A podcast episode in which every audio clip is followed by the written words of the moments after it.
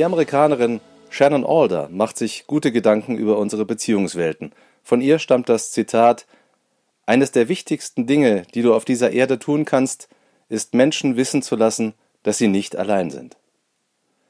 Dieser Satz stimmt immer und besonders, wenn es eng wird. Niedersachsens Wirtschaftsminister Bernd Althusmann ist nicht dafür bekannt, als Oldenburger Ausgabe der Cassandra durchs Land zu wandeln, und doch sagt er, wir müssten mit deutlich mehr Firmenpleiten rechnen, als bisher diskutiert wurde. Es empfiehlt sich, ihm zuzuhören. Nicht wenige unserer Unternehmen kämpfen um ihre Existenz. Jeder wird sofort an die Corona-Krise denken, die tatsächlich ganze Branchen in schwere Wasser führte. Aber auch schon vorher schufen Handelskriege eine lahmende Weltkonjunktur und nicht zuletzt der tiefe Strukturwandel durch digitale Technik massive Probleme. Der Steuergeldeinsatz von Bund und Ländern hat in der aktuellen Not Eskalationskurven abgeflacht. Mehr kann der Staat nicht leisten. Er ist am Ende seiner Kraft. Und auch die kundenfreundlichste Bank kann ihre Unterstützung versagen, wenn sie für eine Firma keine Perspektive mehr sieht. Wenn bald die Pflicht zum Gang vor den Konkursrichter wieder greift, werden wir mit großer Sicherheit sehen, dass Althusmann leider allen Grund zum Pessimismus hat.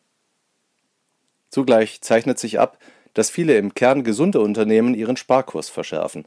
Menschliche Arbeitskraft, die der intelligenter werdende Kollege Computer überflüssig macht, wird unter dem Druck der allgemeinen Wirtschaftslage sehr viel schneller abgebaut werden. Manche angeschlagene Großbank ist nur deshalb an radikalen Maßnahmen gehindert, weil auch Personalabbau sehr viel Geld kostet. Wer verhindern will, dass aus dieser Gemengelage eine Abwärtsspirale entsteht wie bei vielen unserer Partnerländer, der muss handeln. Wenn man herzlos denken wollte und ausblendet, wie furchtbar die Erfahrung ist, von einem Tag auf den anderen nicht mehr gebraucht zu werden, vor eine ungewisse Zukunft und eine von schweren finanziellen Nöten begleitete Gegenwart gestellt zu werden, jeder, der arbeitet, trägt mit Kauf- und Steuerkraft zur Stabilisierung bei und schont die Sozialsysteme. Vor diesem Hintergrund ist der Vorstoß der IG Metall dieser Woche gut und wichtig. Metaller-Chef Jörg Hofmann setzt die Vier-Tage-Woche auf die Tagesordnung. Die Logik ist einfach. Wenn weniger Arbeit zu tun ist, kann man Jobs abbauen oder die Arbeit anders verteilen.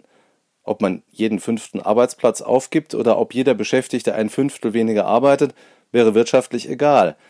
Es würde aber 20 Prozent einer Belegschaft die Existenz sichern. Das wird nicht allen Unternehmen und ihren Beschäftigten helfen, aber es könnte in der Krise für viele eine Perspektive bieten. VW hat bewiesen, dass flexible Arbeitszeitmodelle wie das Konzept der atmenden Fabrik nicht nur Arbeitsplätze sichern. Dass VW nach der Krise so schnell wachsen konnte, hat viel damit zu tun, dass das Unternehmen seine Belegschaften erhalten hatte. So konnte es seine Wachstumschancen nutzen, ungebremst durch die Not auf die schnelle Fachkräfte zu finden. Aktuell ist dort die Vier-Tage-Woche übrigens kein Thema, heißt es aus dem Betriebsrat, vor dem Hintergrund der sich erholenden Auftragslage und einem langfristig angelegten Transformationsprozess. Das Echo auf Hoffmanns Forderung ist insgesamt sehr sachlich und vielfach positiv ausgefallen. So ließ Bundesarbeitsminister Hubertus Heil in den Zeitungen der Funke Mediengruppe Sympathie für eine intelligente Neuverteilung der Arbeit erkennen. Die Geister scheiden sich an der Frage eines Lohnausgleichs. Wenn Menschen einen Tag weniger arbeiten, ihr Einkommensverlust aber teilweise ausgeglichen werden soll, steigen die Kosten, sagt etwa der Wirtschaftsrat der Union. Für angeschlagene Unternehmen wäre das ein großes Problem, für leistungsfähigere allemal eine Belastung. Arbeitnehmervertreter dagegen weisen mit ebenso gutem Recht auf die Lage der Beschäftigten hin. Die müssen sich die Arbeitszeitreduzierung leisten können. Die Lösung liegt nicht in der staatlichen Verordnung. Heil verweist richtigerweise auf die Tarifparteien. Die Sache liegt eindeutig in ihrer Zuständigkeit. Das ist auch gut so. Gewerkschaften und Unternehmer haben bewiesen, dass sie in der Fläche oder auf Betriebsebene intelligente Lösungen schaffen. Der Ausgleich der Interessen ist bei den Tarifparteien gut aufgehoben.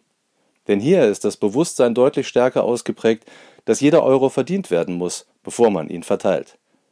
Als Zeuge der politischen Diskussion am linken Rand könnte man glauben, Ökonomie sei nur die Kunst, genügend Goldesel auf die Weidegründe unserer Republik zu stellen. Wir müssen uns auf eine Zeit einrichten, in der Unsicherheit in Fabrikhallen und Büros einzieht, auch in solche, die bisher von der Konjunktur verwöhnt waren. Man wünscht sich Offenheit bei den Tarifparteien, damit Antworten gefunden werden können, die klüger sind als die Ausfertigung von Kündigungsschreiben. Und zwar jetzt. Die Vier-Tage-Woche allein wird nicht reichen.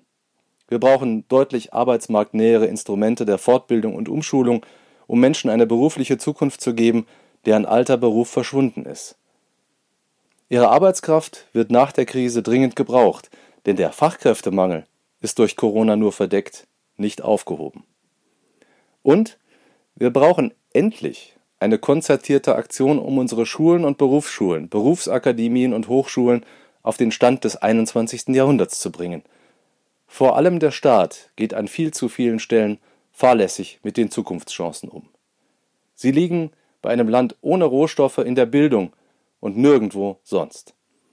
Nur mit bestmöglicher Qualifikation werden wir gegen die gut organisierten Aufsteiger aus Asien bestehen. Mehr Podcasts unserer Redaktion finden Sie unter braunschweiger-zeitung.de slash podcast.